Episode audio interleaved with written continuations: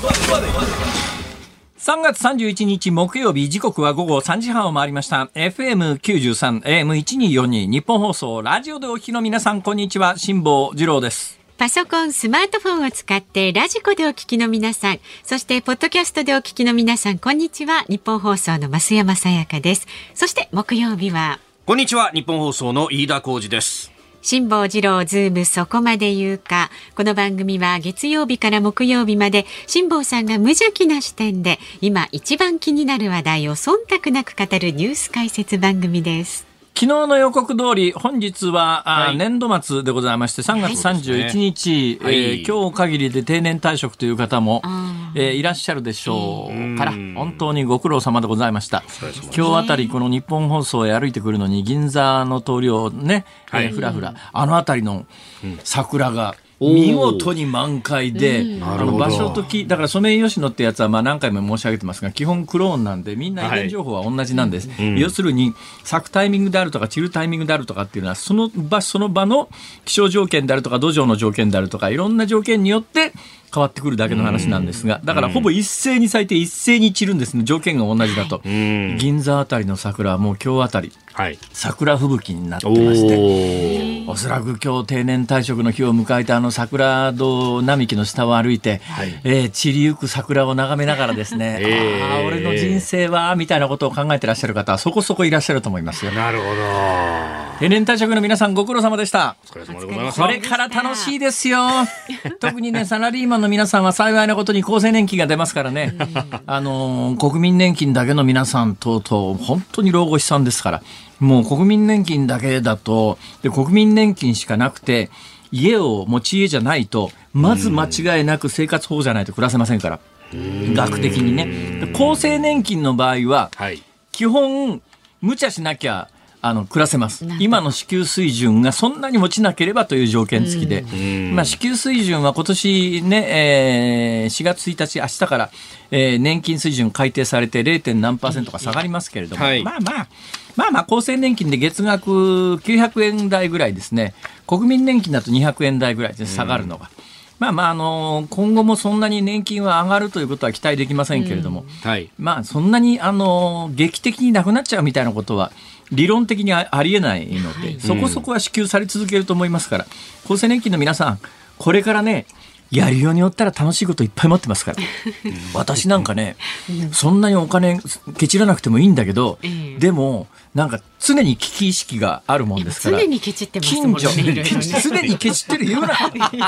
近所を歩いてるとですよ、ちょうど今土手にですね、素晴らしくたくさん、カラスのエンドウってわかります？カラスのエンド。ウ。え、カラスのエンド。ウ。カラスのエンド。ウ。あれ？カラスのエンドウじゃねえか。あれ？カラスのエンド？ウあれ？誰も知らない？嘘！言い方違う？地方によって。あの紫色の花が咲いてる小さな雑草みたいなエンド。ウ。ヤバズエンド。ウ。ヤバズエンド？ウえ普通カラスのエンドウって言わないか？カラスのエンドウというのも出てきますね。え？誰も知らない、うん、え？今目の前に見える範囲に10人ぐらい人がいますが、全員一人も知らないという横に振ってますね。驚愕の事実が判明しましたけれども、うん、まあいいです要するにね、えんどう豆の小さいやつだと思ってください、はい、それでちょうど今ね紫色の綺麗な花花が咲いてるんですよ、うん。はい、うちの近所の土手一面に咲いてるんですね。うちの一面に土手土手一面に咲いてるのは、えー、この季節はえー、菜の花ですね。菜の花って言ってもいろんな種類があるんですから、はい、まあ、西洋からし菜というやつが、まあ、主流なんですけども、うん、これが食べられるのかどうなのかということで、もう何年も前に試してみてですね、食ったことがあるんですが、食いましたこの土手に生えてる菜の花は、食えます。あ、食えるんですね。確実に食えます。で、もう一つ、今日テーマにしたいのが、あの、カラスのエンドウというやつで、もう子供の頃からもう身近にある雑草中の雑草なんですが、実はこれですね。あ、こういうの見たことある。私ね、何回か過去食べようと思ってチャレンジしたことがあるんですが、というのがもうちょっと時期が遅れてくると、今ちょうど花が咲いてますから、何ヶ月後かにはですね、ちょうどエンドウ豆の小さいやつみたいなやつがびっしり出る、できるんです。びっしりできるやつを、こう丹念につまんできて、いっぺん食べ、茹でて食べようと思って頑張ったことがあるんですが、硬くて食えないんですよ、これが。硬いんですか？ところがいろいろ調べてみたら、今の時期、あるいはこの花が咲き終わって、あの柔らかい鞘ができてきた頃のカラスのエンドウは食べられるんですね。ということで、私、その近所をこう走りながら、カラスのエンドウを見ながら、これはうまそうだなと、今度の昼飯はこれを積んできて、これを積んできて、ペペロンチーノをね、あペペロンチーノにこれを加えて、はい。結構うまいのができそうだな、みたいなことを想像すると楽しい上にはい、材料費ゼロですから、ほぼ。ねまだまだね、パスタはね、小麦の小麦の値段値段も上がってきてるとは言いながら、はいパスタ自体はそんなに高いもん、うんうんうんまあ高級パスタもありますけれども、ええ安いのを選んでくりゃ、結構食べ出があるんですよ。ええそうですよね。1キロ200円切ったりなんかすそうそう。るものもあで、パスタっりますからね。てどのくらいのサイズが一人前かわかりますね。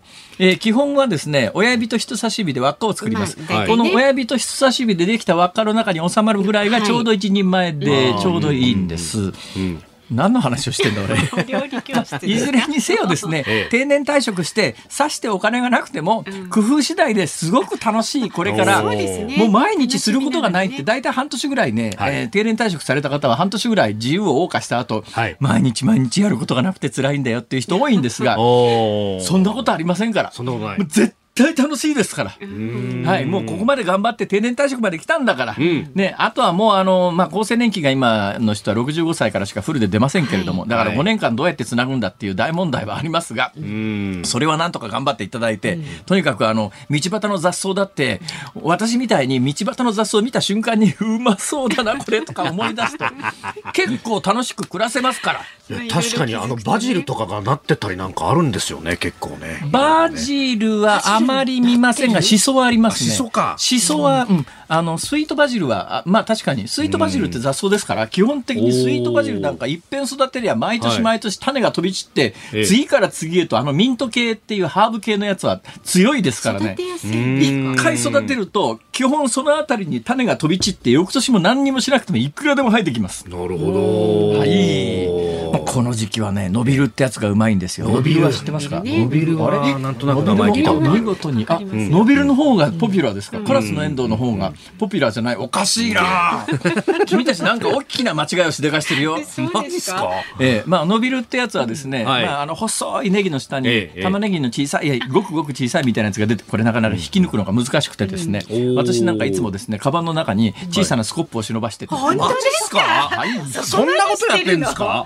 え、みんな忍ばしてませんか？いやいや、忍ばせないな。あれ？おかしいな。今私、あの、飛行機乗ってくるときにはですね、これはい。結構ね、あの、制限を受けちゃうことがあるんで、飛そうですよねるときだけは外してきますけれども、普通、大阪では普通に歩いてるときにはスコップ持ってますよ。ええ。スコップないとね、伸びるはね、切れちゃうんですよ。土がですね。あれだから、ぐわっとね、だけどね、取りすぎちゃいけませんよ。次の年生えなくなりますから。いやいやいやいや。ね資源管理に協力しながらですね、これをねこうちゃんと、おで 直径がやっぱり1センチ超えるぐらいになってくるとはい、これがね、美味しいんですよ。で、丁寧に皮を剥いてですねえええ、えあの、ええ根っこのところを爪でピッて切ってですねはい、これに塩とか、あの、味噌なんかをちょっいいね。うとね、いいねいいね。まあ、ゆえや、あの、エシャロットよりも味は濃いですからエシャロットに限りな、エシャロットとか島らっきょうってのありますね。島らっきょう。この季節になると島らっきょうやさ八百屋に出てきますね。あ結構ね、安く出てたりそうなんですよ。昨日近所のスーパー行ったら。ら島らっきょうがですね、ええ。一束結構でっかい束で200円ぐらいで売ってたから、あうわ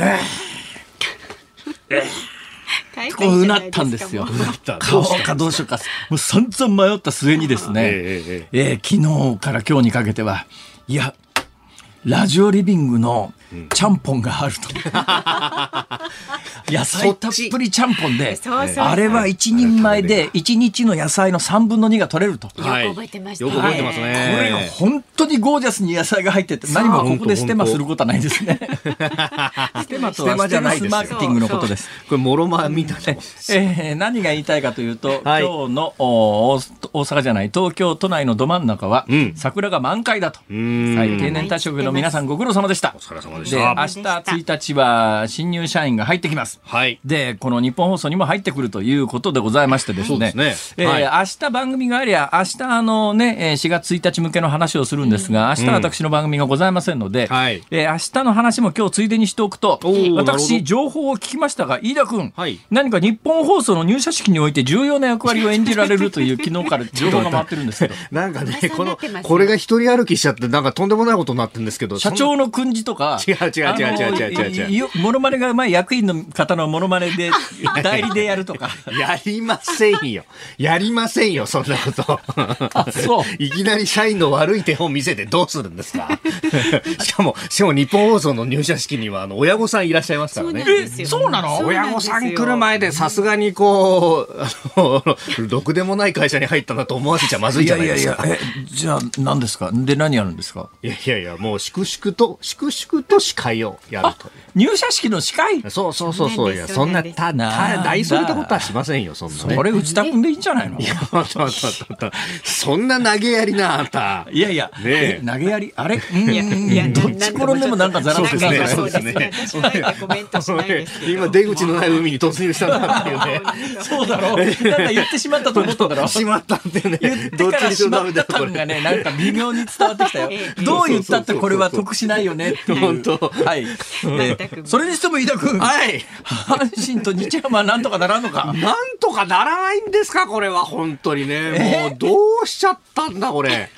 5連敗ですよ。1995年以来だそうで。ああ、1995年以来なんだ。そう。あどうってこ95とないね年通年を調べたらですよ。ほうほうこれですね。まあ、あの、日本ハムも今5連敗してるんですが、ええあの新庄ビッグボスとも因縁が深くて、はあはあええ中村克弘監督という人が途中で、あ中村かっちゃんそう、かっちゃん途中でね、あええの、休養になって、藤田平代理監督になったんですが、藤田平代理監督は鬼軍曹みたいな人で、ええー新庄さんが練習に遅れたということで、お前ふざけんなって言って、えー甲子園のセンターのですね、えー土の上で正座させられたなんていうのがあったりとか。で、そう、なんまあか昔の高校野球みたいだね、それ。で、まあ、それやこれやで結構ブチ切れた新庄さんがですね、契約公開の場で、ええ。ーあの、移籍させてくれとか、やめさせてくれって言って、それをあのベンチがアホで野球ができへん。それですね。それ違う。前で でも、はい。実際に会見で、あの、俺はもうセンスがないからやめる、J リーガーになるって言ってみんなひっくり返ったっていうですね、あの、阪神暗黒時代じゃねえかっていうですね、それ以来なんですよ。ああ、そうですか95年以来えー決して笑い事ではないと思います。本当ですよ。はい本当に今日頑張っていただかないと。ああ、そうそう。ええあのー、明けない夜はありませんから。そねのまま全部負け続けるなんてことは確率的にありませんから。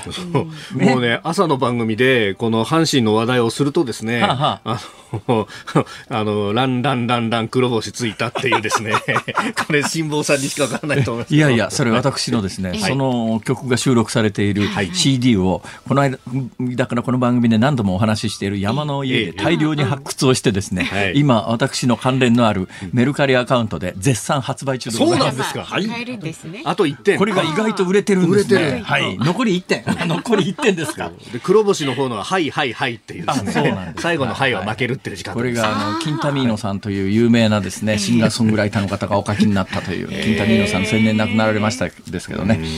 ええそうなんですよまあいいやそんなことはどうでも。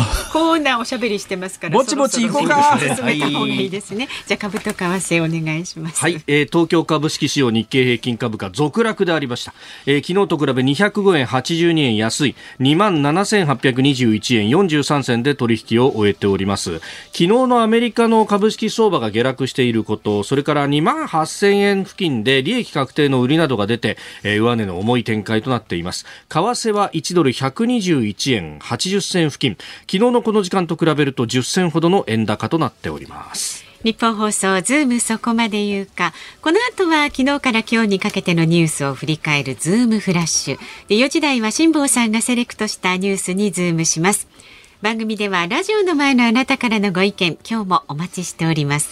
メールは zoom zoom アットマーク 1242.com 番組を聞いての感想はツイッターでもつぶやいてください。ハッシュタグ漢字で辛坊治郎、カタカナでズーム、ハッシュタグ辛坊治郎ズームでつぶやいてください。で、今日のズームミュージックリクエストは、そうですね。阪神5連敗のニュースを伝える飯田君の放送を聞いて聞きたい曲。阪神5連敗のニュースを伝える飯田くんの放送を聞いて聞きた くなる曲ね。打ちひしがれた私を聞いてたところですか？こちらもズいやいやームアットマークどうどうまあまああのリスナーの発皆さんの発想は豊かですから、そうですね。うん全く違うところで攻めてらっしゃる方もいるかもしれない。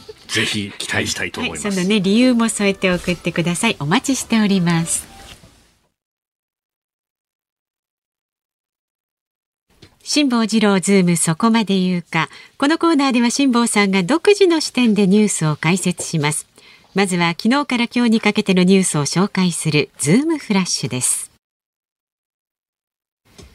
アメリカのバイデン大統領は30日、ロシアによる侵略が続くウクライナのゼレンスキー大統領とおよそ55分間電話で会談を行い、5億ドル、日本円でおよそ600億円規模の財政支援を実施する意向を伝えました。イギリスで通信傍受や暗号解読などを行う政府通信本部のフレミング長官はウクライナに侵略したロシア軍が同じロシア軍の航空機を誤って撃墜したと明かしました。政府はウクライナの首都キエフの呼称をウクライナ読みのキーウに変更する方針を決めました。今日発表する予定です。日本の防衛省が来年度から攻撃型ドローンの運用に向けた検討に乗り出すことになりました。JR 東日本は福島県沖で起きた最大震度6強の地震で脱線した東北新幹線について4月2日から郡山福島間4月4日から仙台一ノ関間で運転を再開すると発表しました。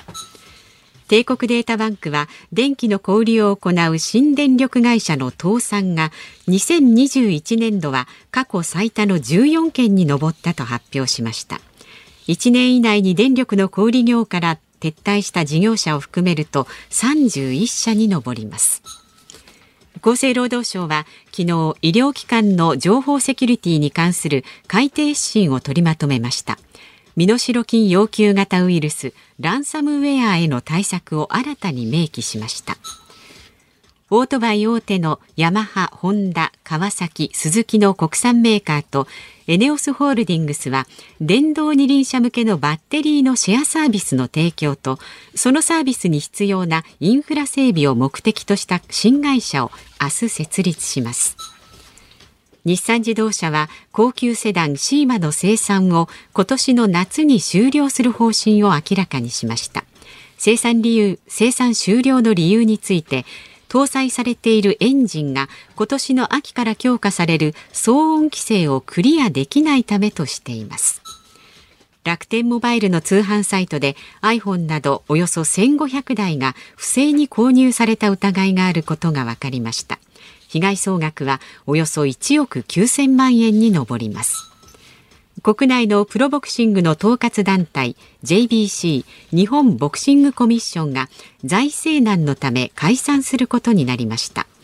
一般財団法人から別の法人への移行など協議中ですが予定されている試合の開催については支障はないそうです。FIFA 国際サッカー連盟は今年の11月に開幕するワールドカップカタール大会のチケットの第一次の販売でおよそ80万枚が売れたと発表しました。日本時間4月2日午前1時から組み合わせ抽選会が行われます。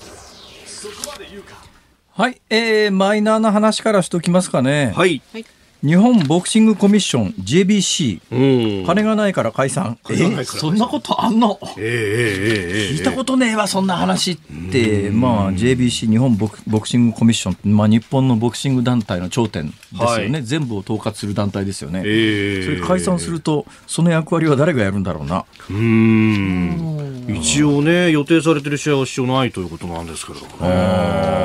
まあだから法人だから組織として解散して別の似たような組織に移行するということなんだろうね。で、なんでこんなことになっちゃったかというと、なんでお金がなくなったかというと、直接の原因はですね、はい、そもそも赤字体質らしいんですけど、そもそも赤字体質の上にですね、数年前に、あの亀田兄弟に訴えられてですね、はい、1億円以上の賠償の支払いを言い渡されたと。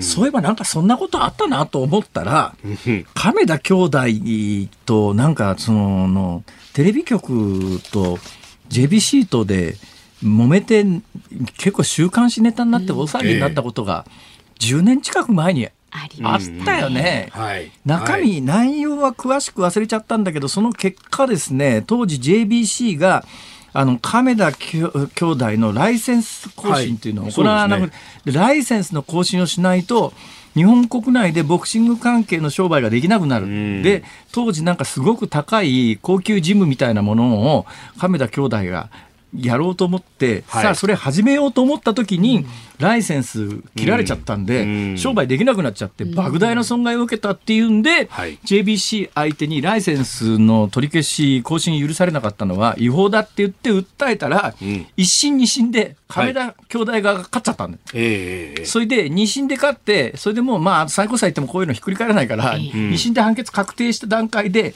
1億なんぼかなんか億単位の賠償金を JBC が。亀田兄弟側に払わなきゃいけなくなってもともと赤字体質で金がないので、うん、まあ組織解散、はい、え えー、そんなことがあるんだこれ組織解散した場合にでも1億円も払うんだろうな。まあね、免れるものじゃないですよね。でしょうね。はい、まあそんなこんなで、だそんな事情があります。へえ、みたいな。へえで言うと私もう一つへえがですね。はい。シーマですよ。何がへえかというと、うん、シーマってまだあったんだっていう。シーマともう一つフーガっていうのがあったんですね。はい、フーガもやっぱりなくなるらしいよ。今年。シーマもフーガもなくなって、あだからああいう高級セダンの時代は終わるんだなっていうのと、シーマっていうと。はい。まあ、一部いまだにあの昔の車を乗ってらっしゃる芸能人が話題になったりしますけれども、はい、何せバブルの頂点の時に発売された、私は鮮明に覚えてますよ、日本のバブルっていつ始まったかというと基本は1985年のプラザ合意がきっかけだと言われてます。これ何かというと、円高誘導ですね。当時1ドル200円を超えてたやつをもう半額ぐらいに一気に円高に持って、そうしないとアメリカがですね、日本のものはな円が安いからどんどんアメリカにこれ輸出されて困ってんだよ、なんとかしろよって言ってですね、えー、ニューヨークのプラザホテルっていうところでですね、はい、円高誘導ということでみんなが合意して、一気に円が、えー、倍になっちゃったんですよ、価値が、はい、そうすると国内景気が落ちるっていうので、金融緩和でお札ばらまくっていうやり方をしたら、これでバブルに火がついて、土地だのなんだろガンガン上がり始めて、まあみんながあのね、お札こうビンビン持って、えー、若い女性が、あの、まあ私の知り合いの女性の中には、余計なこと言ってもなんだけど、お札抱えてディスコのお立ち台でビラビラ踊るみたいな、そういう時代ですよ。そういう時代ですよ。あれもしかしてその世代ですか？いや、ちょっと後ですけどね。まあ、ほぼほぼバブル。かかっては。あ、そんな感じ。お立ち台いらっしゃったんですか？お立ち台ありましたね。お立ち台ありましたか？ありましたありました。あの時に発売された1988年に発売されたのがまさにバブルのピークの時に発売されたのがシーマという車でバブル象徴する車で、でも当時この車はね。基本400万円台で、たっけー車が出たなっていう印象で、で、一番高い最高機種が500万円ちょっと超えるぐらいだったんですよ。そうして考えたら、この三十何年間かで、賃金はほとんど変わってないのに、車だけ、車とか不動産ってバブルの頃どころの上がり方じゃないよ、今。確かにそうですね。今、国産車でも700万、800万とか平気ですよね。一番高いやつ1000万超えてる車もあるからね。軽自動車買ったって200万円超えちゃうんだよ、ちょっといいやつは。お時間でございます。ズームフラッシュでした。3月31日木曜日時刻は午後4時を回りました。東京有楽町日本放送第3スタジオから辛坊治郎と増山さやかと飯田浩二の3人でお送りしております、はいえー、いただいたご意見をご紹介します、はい、ありがとうございます。宮城県仙台市のくんちゃんさん60歳の男性の方40年近く小学校の教員を務めてきました。今日で定年退職です。ご苦労様でした、しかし私の年代から年金は65歳からフルにもらえるようになったのでですよ、明日からまた再任用教員です。同世代の同僚と上の世代の人たちが一番良かったよなと愚痴を言い合っています。そうなんですけど多分ね、うん、その愚痴はね5年後もっとひどくなって10年後もっとひどくなって20年後は20年前の年寄りはよかったよねっていうことになりますから、まあ確かに、えー、10年前の、ね、定年退職された方に比べると相当割を食ってるのは事実ですが、まあこれしょうがないっちゅうかなんちゅうかですね。しょうがなかないんだけどね本当は。なんとかしなきゃいけないんだけど社会的公平性の観点から現状本当にまずいけれども、でもやっぱりご高齢の方しか選挙行かないっていうのがありますから政治家はどうしたってそっちの方向しか見ないですからね、若い人はがあの数も少ないしね、はい絶対数も少ないし、選挙にも行かないし、どんどん割り食っちゃうよねってなんとかならんのか飯田君いやーそうなんですよ。まずは選挙に行って、まあ、えー意思を反映させることやっとぱ、りそうね。飯田君のような世代が打って出ると。いやいやいやいやいや。またこれはもう、辛坊さんが、まずは宣弁をつけていただかないと。もうもうもう年ですから無理です無理です。何を言ってるんですか無理無理。でこの方はですよ、はいもう一つね、問題提起してましてこうんの教師という職業ね勤め始めた頃まさかなり手がいなくってね困ったことになるとは夢にも思いませんでしたとあ今そんなですか確かにね私の同期のねあの阪大を優秀な成績で出た川端君っていうのがいるんですけどね、この阪大を優秀な成績で出た川端,、川端君はですね、えー当時小学校の先生になりたかったんだけどほうほう。大阪の採用試験怒ってしょうがねえから読売テレビ入ってきて。えーっと今地方局の副社長までになったから。だから優秀な人材だけど今から40年前と本当に先生になれなかったんだよ、うーん。という時期があったんだよ、はい、えうー実名でごめんねって話 いやいやいやいやいや言っちゃってからもう遅いですけど。ね、私、大学出た2000年代の、まあ、前半ぐらいも、ええまあ、あのまさに就職氷河期だったんで今度はあのもう学校の先生ものすごく狭き門でしたからね。あやっぱりねはい、すごい殺到してて、で、一方でまだ団塊の世代が引退する間近だったけれども、団塊の世代の引退を見越して人を取るみたいなことをやろうとすると、どんどんあの、コスト削れみたいな圧力かかってた時期なんで、全く人を取らなかったと。で、結局この世代が今、あの、中間管理所がいないだなんだって言ってですね、問題になるんだけど、育ててこなかったのはあんたたちじゃないかと。誰に怒ってんの？いう話ですよ。怒ってます。いや、もうもうもう、誰にこれをね、ただねただねぶつけていいんだかわからないね競争倍率だとか優秀な人が先生になれなかった時代だとかっていうのを考えると、えー年度によってね時代によってすっごい優秀な人が先生になってるところと、はい。どうにもなんないでデモシカ昔デモシカ先生って言われた時代が、時代があったんですよ。もうせん仕方がないから先生にデモなろうかっていう時代もあったんです。でね、そういう時代があってあのこう波のように来るわけですよ、だけど必ずしもねそのものすごい競争倍率をくぐり抜けてきた、就職するのが難しかった時の先生が優秀な先生かというと。あながちそうとも言えないんだよね、これが。まあ、選抜方法とその後の仕事っていうのがどこまでリンクするかって難しいところですからね。うん。そうなんまさしくその通りで、結局長い目で見た時に、はい。なんか結構チャランポランでいい加減でなんかあの鼻くそをじりながら先生にな なっちゃったんだけどみたいなんで結構あの先生いいよねみたいなのあるからな。難しいとこだなこればっかりは。ね。まあ、これ民間企業でもね。そう。なんですよ。アナウンサーの採用試験なんかもう典型で、こいつは絶対経歴から見ても成績表から見ても優秀だと思ったけど、箸にも棒にも使い物にならなくてみたいなことがアナウンス室長ありますか？まあ日本放送は幸いにしてそういうことがないので 私は安心しております。官僚答弁がもちもちろんでございます。おっしゃる通りです。皆さん、Yes, 皆さん、いい、いい官僚になれますね。何をおっしゃいますか？いや、何を言ってるんですか？えそうーそうそう。ねまあ、私もあの、履歴書の裏には全部おっさんくさい、おっさんくさい、おっさんくさいって申し あの面送り接がされてきたらしい表にはね。私入った時のあの、アナウンス室長に、あなたはね、ずっとおっさんくさいって書かれ続けてきたのよってまず言われて、あ、そうなんですか？あ、その当時からここのアナウンス室長は女性なんですか？うん、そうそうそうそうそう。あ、そうなんだ。あの当時は、僕入った時、那須さんがアそうナウですね。そうですか那須さんがはい、初めての、かな？まああの組織的にはねいろいねろあのいろいろまあ、紆余曲折はあるんですが、そうですこのあそうですね。方はい。はい、細かいいろん話になりますなことをんで。いろんなことを今飲み込みましたね。いやいやええ、ホリエモン？違う？まあ、それはあんまり関係なくですね。関係ないんだそうそう。まあ、あのまあ、アナウンス僕入ったらすぐです室が。まあ部だったりその近内さんあの班だった ちょっともう。あえてざらっとしたところに触れ続けるんじゃないよ、本当にさあ、。ラジオの前のあなたからのご意見お待ちしておりますので、メールはズームアットマーク一二四二ドットコム、ツイッターハッシュタグ辛坊治郎ズームでつぶやいてください。えっ、と今日のですね、ズームミュージックリクエストのテーマお題は。阪神5連敗のニュースを伝える飯田アナウンサーの声を聞いて聞きたい曲ということですので 理由も添えて送ってくださいお待ちしております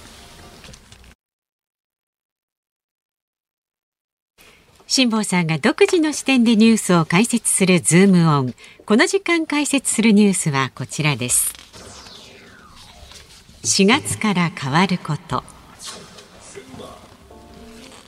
オープニングのトークなどでもありましたが、明日4月1日から高齢者が受け取る公的年金の制度が変わります。受給開始時期の選択肢を広げ、上限を75歳に引き上げるほか、一定の以上の収入がある60代前半の年金を減額する仕組みを見直します。えー、他にも民法一部改正に伴ってこれまで20歳だった成人年齢が4月1日から18歳に引き下げられます。飲酒喫煙競馬など公営ギャンブルはこれまで通り20歳からですが親の同意が必要だった携帯電話やローンなどの契約は可能となります。はい、えー、はい、いろいろあります。もう4月から変わることを一個一個こう上げていくだけで、3時間ぐらいは喋れそうですけれども、まあ、あの手元の資料の順番にいきますか。えー、っと、成人年齢引き下げ、うん、はい、えー、ということで、えー、はい、これは大改革、大改正だ、ね、でももう何年も前からあの、はい、投票権の年齢の引き下げなどなど、うん、まあ、いや、根回しというか、そういうのから順番にやってますから、はい、え今年の4月1日からなんだっていうのが正直なところかなとは思いますけども、民法上、はい、民法上の位置づけが変わると。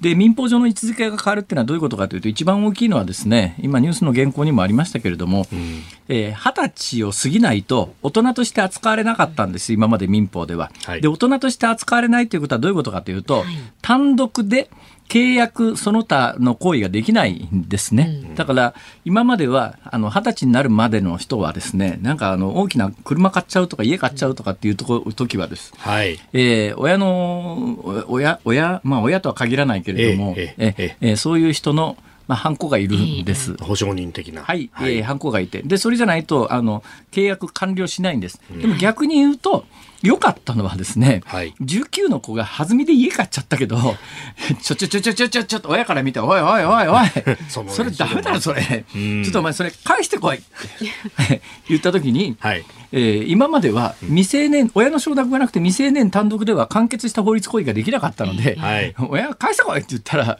うん、もうあの、不動産業者はもうしょうがない。わ、うんうん、かりました、もういいです。あの、もう親のハンコもらってなかったのがこっちの落ち度ですからって言って、契約解除ができたわけですけど、この4月1日から成人年齢が18に引き下げられるということは18で単独で法律行為が完結するということですから、18歳の子が家買いに行きましたと今までならば今までならば親がですねいやいや親のハンコついてないしこんなもん向こうだから会社だ会社だって返してこいね車返してこいっていう。いうのができなくなっちゃうんです。もうだからた、だからそれはもう、その18歳、19歳の子は大人なんだから、もうその人たちの判断は尊重しましょうと。でそれが問題になっているのはあのさっきニュース原稿にもありましたけど、はいね、いわゆる AV 出演ってやつでね、今までは18歳19歳の子が AV 出演しますよとなんかあのだまくらかされて契約書にサインさせられたけれども、今までなら18歳19歳だと親の承諾も得てないって、本人だけが反骨ついたようなものは法律上こんなもん解除可能だからっていう話ができたんだけど、うん、えー、この4月1日からは18歳、19歳でも単独で法律行為が完結しちゃうので、反骨1枚ばそれで終わりっていうところが、いや、契約書こうなってんじゃんって言われた時に、っていう、それちょっとなんとかなんないのっていう議論が行われてるっていうことなんだけど、はい、これもね、かなりいびつな議論で、ええ、あの、だってそれも少年法の議論とも関係するんだけど、うん、俺ずっといびつだなと思ってたのは、この国ではですね、18歳、19歳はずっと少年として扱われているわけですよ。それ少年法上も少年だし、民法上も少年なんだけど、うん、ところが性風俗で働ける年齢は18になれば働けるわけですよ。はい、ね。で、18になると、うん、女の子性風、まあ女の子とは限らないけど性風俗で働けるのに、はい、でも扱いは少年少女ということになるわけですよ。法律上の扱いは。そうすると何かい日本という国は、青少年の子供の性風俗のあの労働を認めてる国なのかって、当然突っ込まれておかしくないわけで。実際そういう指摘ありますからね、ね、だからそれが全部18歳に移行して、18歳が大人ですよということになると、18歳、19歳は大人だから。私は基本的には少年法も含めてこれは私の主張ですけれども、全部もう18にしろよと、ガタガタ言うなよと。それにおいてさっきの契約も含めて、責任取らなきゃいけないのが大人なんだから、その18歳19歳をなんかボーダーラインの過渡期の人たちとして扱うのはかえって良くないので、全世界的にはもう圧倒的に多くの国で18歳成人ということになってるわけだから、日本の子供だけ18歳、19歳が不完全だという発想自体がもうおかしいので、もう一律全部18にしろよって思うんだけど、はいなかなかあの国会での議論を聞いてるとそういうふうにならないね、これ。うーん。だからやっぱり弁護士さん。んとか反対するんだよね。弁護士さんとか今までやっぱり18歳、19歳の子をターゲットに、えー子供の福祉みたいなことを頑張ってた皆さんは、いや、そんなこと言ったって18歳、19歳は子供なんだから、今までも子供とし、今まで子供として保護してきたのが、いきなりこの社会の荒波に掘り出されるのはかわいそうだっていう、そういう発想になっちゃうんだよね。うーん。どっかいびつだなと思いますよ。だから今、まあ、過渡期で、まあ、いそういうのがオーバーラップで仕方ないにせよ、はい。あいずれやっぱり全部一律18歳で線引きしなきゃいけない時が来るだろうし、私はすべきだと、個人的には思っております。まあそうすると、高校までの準備の仕方だとかっていうのもね、えー変えていけばいいじゃないかとただまあ、これまた1月15日前後にこの番組でもお話ししましたけれども、はい。成人式どうなる問題っていうのがあってですね、うん。自治体によって違いますね、大。学受験の面倒くさい、ややこしい時に成人かはいよ、みたいな、ね大体あれはもう大学入って落ち着いた頃ぐらいに、まあ全員が大学行くわけじゃないですけれども、ええまあ今もう半分ぐらいが大学行く時代だから、そうするとまあ二十歳ぐらいが、成人式のタイミングとしてはいいんじゃないの？っていうのが18じゃ着物着てもらえないし着物業界どうしてくれんだよっていう気持ちもわからんではないですね。うん、まあ高校卒業して2年ぐらいだとちょうど同窓会1回目にはいいんじゃないかみたいな話とかね、そうするとあのホテルの宴会場だとかそういうところも含めていろいろ点々点とかありだから、あの、法律上は18人全部統一をして、社会慣習としての二十歳っていうのは、あの、うん残していくっていう、まあ文化的な伝統として、いうんや、旧正月みたいな感じで、まあ、日本では旧正月ほとんどないですけども、うんアジア各国では結構残ってますから、えーそんな形で残していくのもありじゃないかなっていう気はしますけどね。まあ、自治体によっては二十歳の集いと名前を変えてここでやるみたいなところもある、多いようですね。そうそう。大体20歳だけ別の読み方しますからね。二十歳。二十歳。でこれから18歳を二十歳と読んだっておかしくないんだろう。趣旨から言うと。そういうもんじゃないの。と二十歳ってそういう意味じゃないのか。二十歳の語源。まあいいや。誰か詳しい人がいらっしゃいましたら。はいえーさて、はい手元の資料である次は人工授精や体外受精が公的医療保険適用の対象になり原則3割負担で受けられるあそうですねこれ年齢制限ありますけれども不妊治療に保険が適用になるというのは大きな改正です、これは菅さんが頑張ったんだっけ？うん。あの、不妊治療に関してそうです。そうですね、菅さんがあの総理大臣になった時の公約みたいなことで言い始めて、はい。まあ、割と短期間にまとまったかなって感じですね。うんうんうんそして公的年金の受給開始時期の選択範囲拡大。今、あの、えー年金って、えー原則我々の世代、我々よりも若い世代、65歳支給なんですよ。はい昔は60歳支給、その大昔は55歳なんて時代があったんですけど、はい。まあ私のイメージで言うと60歳。この番組で何回もぼやいてますけれども、うん私はとにかく若い時から、ね、60歳で定年をして、はいそこから先バラ色の人生で、しょうがないから60歳までは死ぬ気で働くというので頑張ってきたわけですよ。はいところが逃げ水のように定あの年金支給開始年齢が伸びてですね、はい。もうなんか、ぬるっと大した議論もなくですよ。こんなとんでもない改革って、もっと大騒ぎしろよって話なんだけど、うん。なんか、え、え、え？っていう間に、はい。支給開始年齢が65歳になって、そうですね。段階的にしかふざけんなよっていう話なんですが、今65歳からしか出ないわけですよ。はい。えーだけどまあ60歳定年の人は困るだろう。全く収入がなくなっちゃう。そうした場合には、減額されますけれども、はい。減額されますけれども、60歳から受け取るという方法もあります。う。ん。ただ、えー年金って、えー60歳から受け取った時どうかな？65歳から受け取りますよね原則は、はい。でそこから今の制度は60歳で減額された年金を60歳から受け取ることもできるし、65歳でもらわずに70歳まで遅らすことができるというのが現行制度、今日の時点までの制度なんですね、で1ヶ月遅らせると確か0.7ん？パーセントかな？なんかちょっとずつ年金が増えるんですよ。ね、そうすると70歳でいいからもらうと65歳からもらうよりも40%ぐらい増えるのかな確か、うん。まあ、適当なこと言ってます、ん。だけど大雑把で間違ってないと思います、そんなに大きな間違いはしてないと思います、ところがですね、えー年金財政が厳しくなって政府の本音としてははい。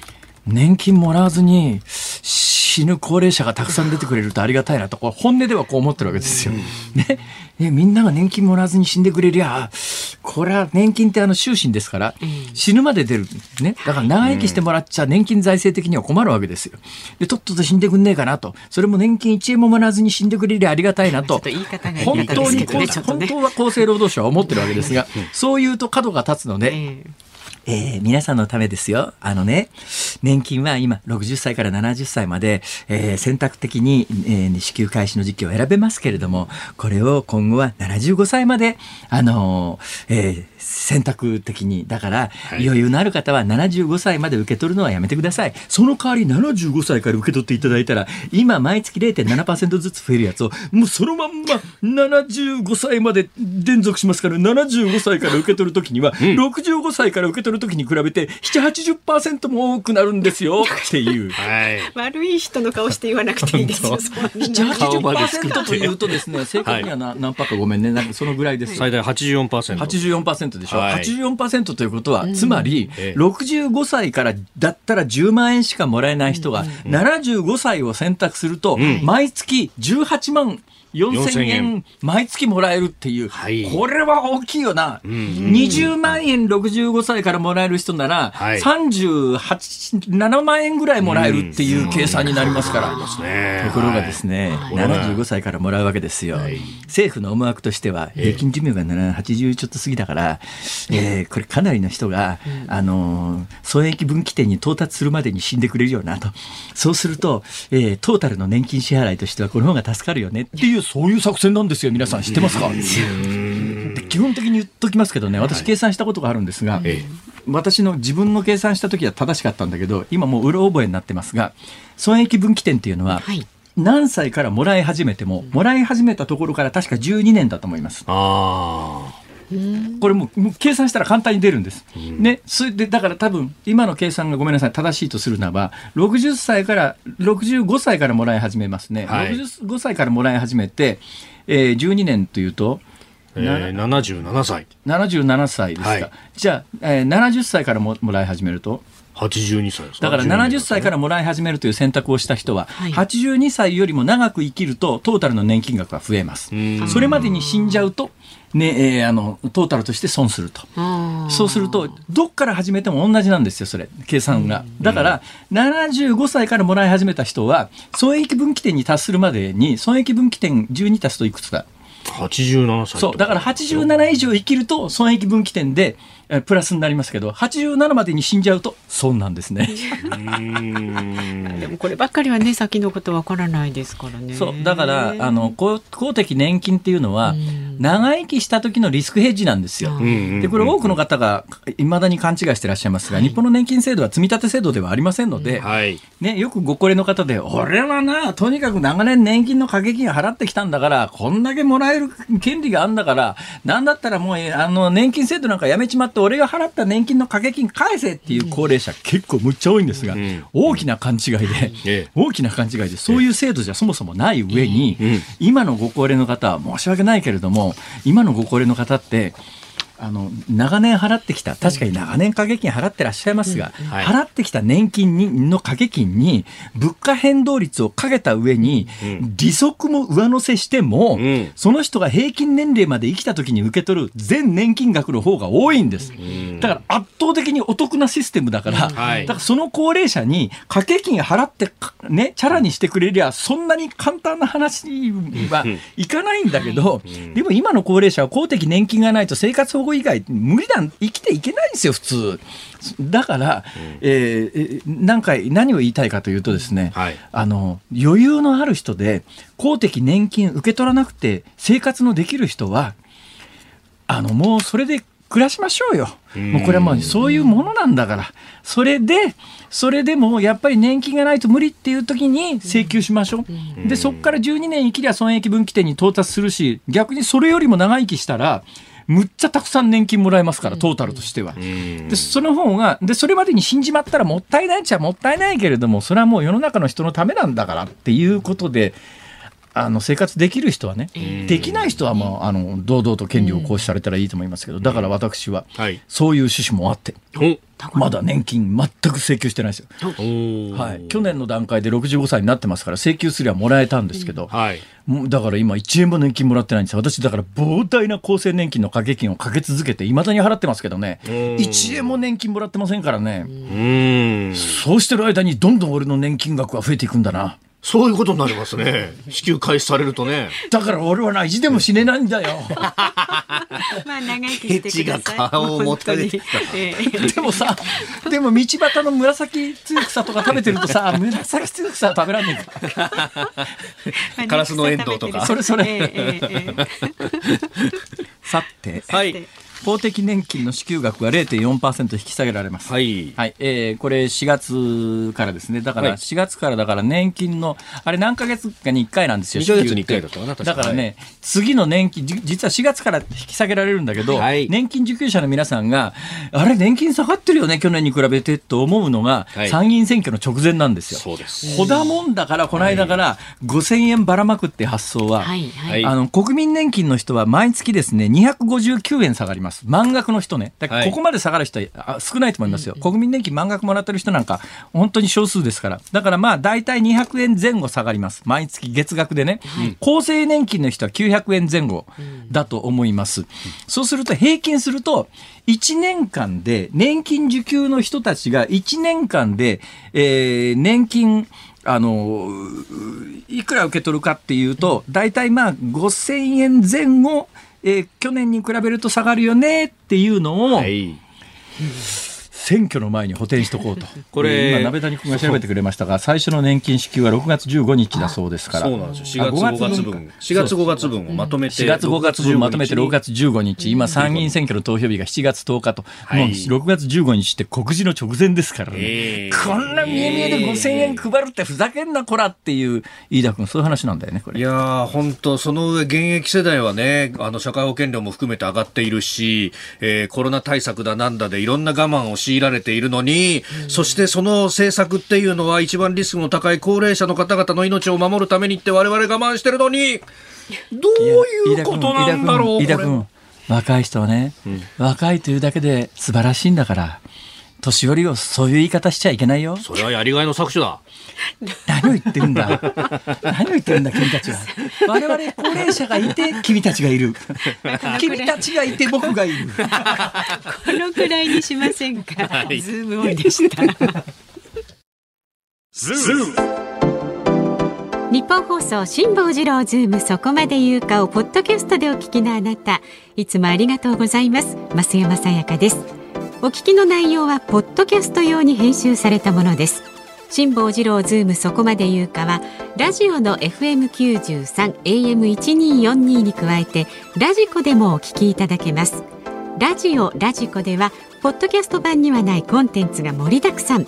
アトムさん吉田由紀ちゃんの中継企画さらに辛坊さんが「夕刊フジ」の気になる記事を解説するコーナーそして辛坊さんが聴きたい曲をお送りする「ズームオンミュージックリクエストなどポッドキャストでは聞けないあんなことやこんなことがいっぱいです。ポッドキャストを聞いた後はぜひラジオラジコで辛坊治郎ズームそこまで言うかをお楽しみください。3月31日木曜日時刻は午後5時を回りました辛坊治郎ですニッポン放送の増山さやかです。ニッポン放送の飯田浩司です。さあこの時間はズームオンミュージックリクエストをお寄せいただいたねメールご紹介していきますありがとうございます。まずは中央区にお住まい52歳男性スアレスの父さんから今日のお題は阪神5連敗のニュースを伝える飯田アナウンサーの声を聞いて聞きたい曲ですがおー僕たちの失敗森田童子はどうでしょうか？おースアレスの父さん、スアレス返してくださいよ。それだけでもだいぶ違いますよ。えーそれから、えー抑えピッチャーね。き 去年までのね。58歳の津沼のさんまさんはい、ありがとうございます。えーっと星になれたらミスターチルドレン星にこれは。ね歌詞に長く助走を走った方がより遠くまで飛べるって聞いたっていうのがあるんですって。なるほど。まだまだ助走期間ですからね。えーえー、54歳杉並区のケルゾーさんはですね、はいえっ、とビートルズでイエローサブマリンお願いします。なんでイエローサブマリンまあ阪神タイガースのイメージからイエローって思いついたと。いやいや、サブマリン先行し続けても困るんですよ。できれば浮上したいんだよな。うまい。うまい。なるほど。そして北海道札幌市48歳の TL125 さん。えー飯田アナに送る曲、はいドリカムの朝がまた来るをリクエストします。おーねこれはね、はい。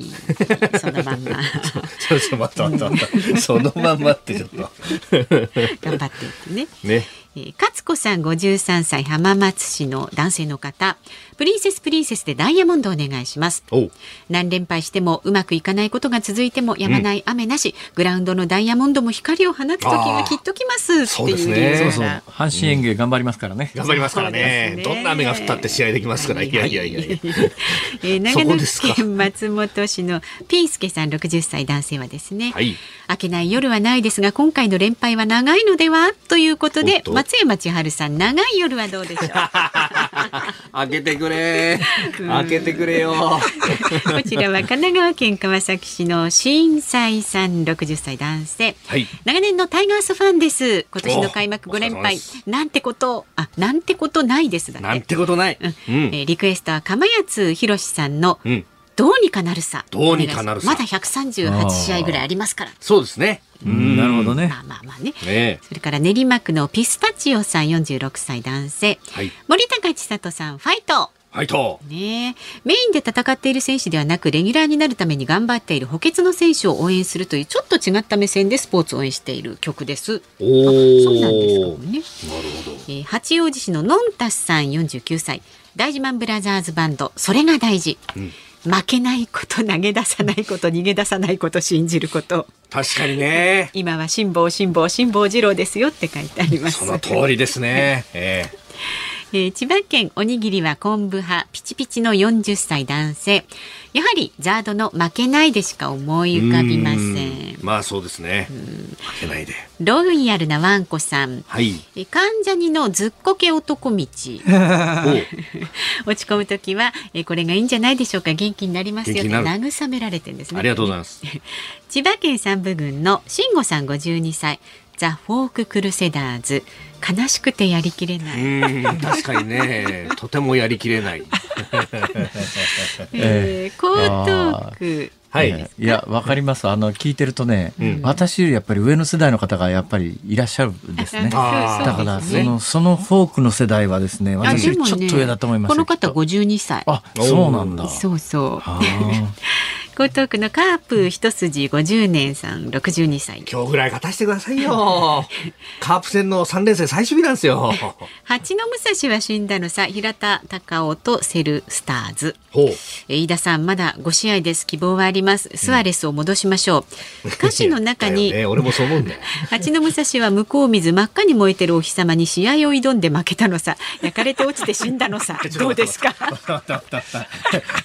傷に塩塗られてんな、これ。い確かに蜂の模様と似てるよな。や、だからまあね、蜂の模様と似てるえよな。ー浜松市の犬黒さんはですね、はいアニメタイガーマスクのテーマねテンション上がりますとで千葉県浦安市からは厚生年金受給2年生さん暮らせてますよっていただいてますがあーありがとうございます。サイモンとガーファンクルで明日にかける橋お願いします、 Bridge over the これはトラブルですね。明日にかける。橋明日にかける阪神明日にかける阪神明日にかける阪神。いやいや、今日、今日今日勝ちたいな。まあ明日からね、今度はジャイアンツと3連戦ですからあ、どこで東京ドームで。東京ドームで？東京ドームで。いや、それもそれでね、とてもとてもとても大事なんですけど、うんジャイアンツ強いんだよね。本当に困っちゃってね。あと、あの、ツイッターではですね、はいはい。えー美空ひばりさんのやわらっていうのを複数の方からいただいていて、勝つと思うな、思わば負けよ。本当に開幕戦そうでしたね。7点あったら勝てるぞ、こりゃと思って、私も風呂に入って、帰ってきたらですね、おい、逆転されてるよ、これ。ってなんか声の圧がすごい。さあどうどういたしましょうかたしましょうか。たくねさんねご紹介しましたが私ね、いや、はい。そのテーマとは関係なしにですね、はあはあ。あ、懐かしいなと思った曲が一曲ありましてね、はい。なんでしょう？釜谷宏、うんどうにかなるさ。いやーこの曲知ってる人は多分もう世代的にここのスタッフは多分皆無だろうそうですかな。嘘いい曲だけどねいい曲なんですけど、はい。ね行きましょうよ。釜谷宏、どうにかなるさ。どうにかなるさ。エンディングでね、お送りいたします。今夜の容疑者で旅立つ俺だよとかなんとかってやる。ああ、そんな歌詞 の。だよね。なんで知ってんだよ。この方はね。なんだよ、一体飯田君は。知らないと怒られたんですよ、我々の世代ぐらい番までは。組ではラジオの前のあなたからのご意見24時間お待ちしております来週4月4日月曜日4時台のゲストはですねウクライナで取材中の報道カメラマンあの不肖宮嶋こと宮嶋さん宮嶋さん登場。はい、宮嶋さんへの質問でも結構です。お待ちしております。メールはズームアットマーク一二四二ドットコム。ツイッターハッシュタグ辛坊治郎ズームであなたからのご意見をお待ちしております。辛坊さんが独自の視点でニュースを解説するズームオン。今日最後に特集するニュースはこちらです。韓国が独自で開発した固体燃料ロケットの打ち上げに成功。韓国国防省は昨日独自に開発した固体燃料ロケットの打ち上げ実験に初めて成功したと発表しました韓国の国防省は北朝鮮の ICBM 大陸間弾道ミサイル発射など緊張が高まる中監視偵察分野の国防強化に向けた重要な道しるべだと述べていますえー、はい。むしろ驚いた。むしろ驚いた。はい。いや、韓国は固体燃料ロケット持ってなかったんだ。と。おおそうですこれなんかアメリカにやめろって言われてたらしいね。うーん。なんか手元の資料によると、米は韓ミサイル指針っていうので、ええ韓国が固体燃料ロケットを持つのは、あの制限されていたけれども、なるほど。えー指針が撤廃されて、はい。えー韓国が、まあ、あっという間に開発したと。こういうことですね。うん。うん。そのようですね。背景に何があるんでしょうか、飯田君。うーん。北朝鮮の ICBM の発射というふうにねこれあの国防省も説明をしていますけれども。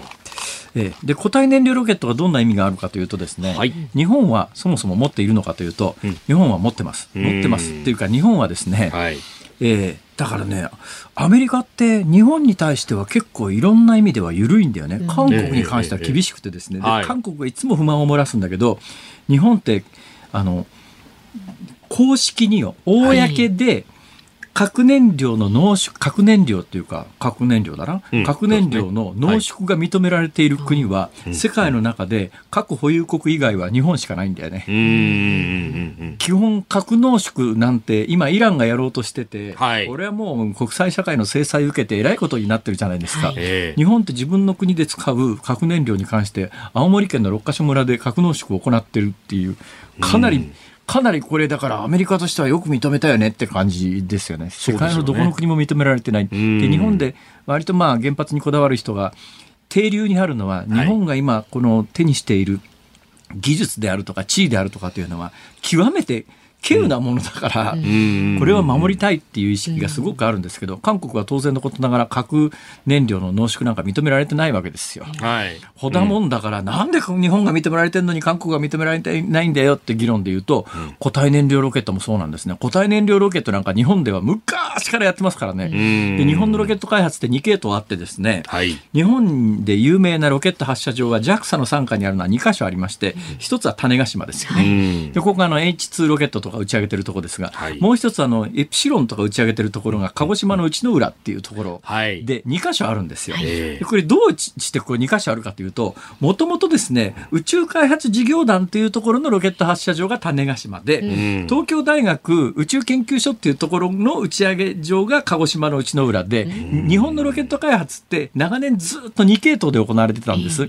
それが今 JAXA に一本化されたんですが、この2系統あるうちの、東大宇宙研参加のうん。鹿児島の開発されてるロケットは、はい。歴代全部かあの固体燃料なんです。だから宇宙開発事業団のロケットは液体燃料なんだけど、はい。この東大宇宙研参加のロケットはずーっと固体燃料なんです。で固体燃料がなんでいいかっていうと、はい。兵器としてはい。持ち運びしやすくて燃料を入れる手間がなくて、うん。えーっていうことがあるんです。はい。だから、まあ、兵器として見たときに、液体燃料よりも固体燃料の方が使いやすいし優位性があるので、だからアメリカは韓国に作らせなかったんだと思いますが、日本はずっと作ってたんだよね。うん、そう、独自開発が今回初めてだと。まあだからアメリカが作ったものとかをこう持ってきてあげるっていうのは、まあ韓国もやったかもしれないですけれども、まあそこ以外は許されていなかったというですね。だから日本は伝統的に実はその固体燃料っていうのを、はいじずっとうん独自に開発して作っていて、で今イプシロンっていうロケットは、はいえーはやぶさっていうあの惑星探査に使われましたよね。はい、そうですね。あの惑星探査の技術がすごいのはですよ、うん。何がすごいかって、あの探査した後日本や地球に戻してきて大気圏内に突入させて、はいそのまんまの形を維持して、ええ陸上までたどり着いてるわけですよ。はい。これって、ええぶっちゃけ言うと、あの、核弾頭の大気圏突入技術および着弾技術と、はい。はい。オールモーストニヤニヤみたいな、そう、それを一旦切り離して宇宙空間まで行って戻すのか、そのまま大気圏外に出てからもう一度戻すのか。だからに実は兵器には日本は転用してないけれども、はい。えー技術的にはできないことなんだすっごいっすよ。意志と能力で言うと、能力の部分はあるぞ。で、これ以上やばいことを言うとですね、はいえー飯田君の責任を問われますけど。やめてくださいよ。ここで固有名詞を出すんじゃない、本当に。以上ズームオンでした。あのね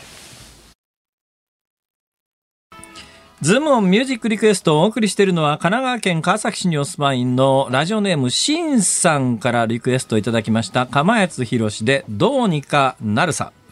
うーん。ちょっと。そういえば私重大なことをお伝えするのを忘れておりました。どうしました？実はですね実は、飯田君は地元だから知ってると思いますけど何ですか？今日から今日から？日曜日までお！ジャパンインターナショナルボートショー2022というのが、おー。パシフィコ横浜とはい。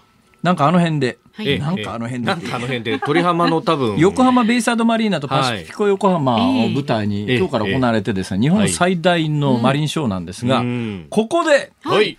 日曜日にうん。MJC マリンショーといってですね、マリンジャーナリスト協会、ママリンジャーナリスト会議というところが、はい。はい。え1年間にそのマリン関係でええ。頑張った人を表彰してくれるんですが、お昨年のうん。大賞に私選ばれまして、大賞ですか？はい、大賞です。えー MJC 大賞をいただきまして、日曜日に表彰式が行われますので、はい。はい、そちらの方に伺います。なんと、私の講演もございます。あらそうなんですか講演まであるんですね。という事情でございますから、はい。えーこれちょっとラジオで言って言うとですね、うちのかみさんにどつかれるんですけど、え？えー今日は伊丹空港で待ち構えてらっしゃってもお会いすることができませんので、ご本のサインの方は来週お願いします。ああ。むしろそのマリンショーにねそうですねジャパンインターナショナルボートショーボートショー2022の会場にお越しいただいたら、はい。その場で間違いなくマジっすか？何万冊でもサインをさせていただきます。言ったな。大丈夫。何万冊も出てねえし。こらこらこらこらこらこら。なんてこと言うんですか？お聞きの日本放送この後は日本放送ショーアップナイター神宮球場からヤクルト対巨人戦をお送りします解説宮本和智さん実況諸岡正夫アナウンサーです、で明日の朝ははい、えー、OK 工事アップ。コメンテーターは国際政治学者、慶應義塾大学教授の神保健さん。プチリニューアルしますんでね、えー、7時台ニュースたっぷりお送りいたしますんで、ぜひお聞きください。はいその後は春風亭一之輔さんとあなたとハッピーをお送りします明日エイプリルフールですからねあ放送についていろいろとメールをお待ちしております MJC 今日言っといてよかった。うん。そうですよぜひね、お出かけになってください月曜日なんとこの番組、はい不詳宮島さん、おあっと。現地から現地ですよ生リポート。はい。うん。辛坊治郎ズームそこまで言うか、ここまでの相手は辛坊治郎と、マセマと飯田浩二でした。また来週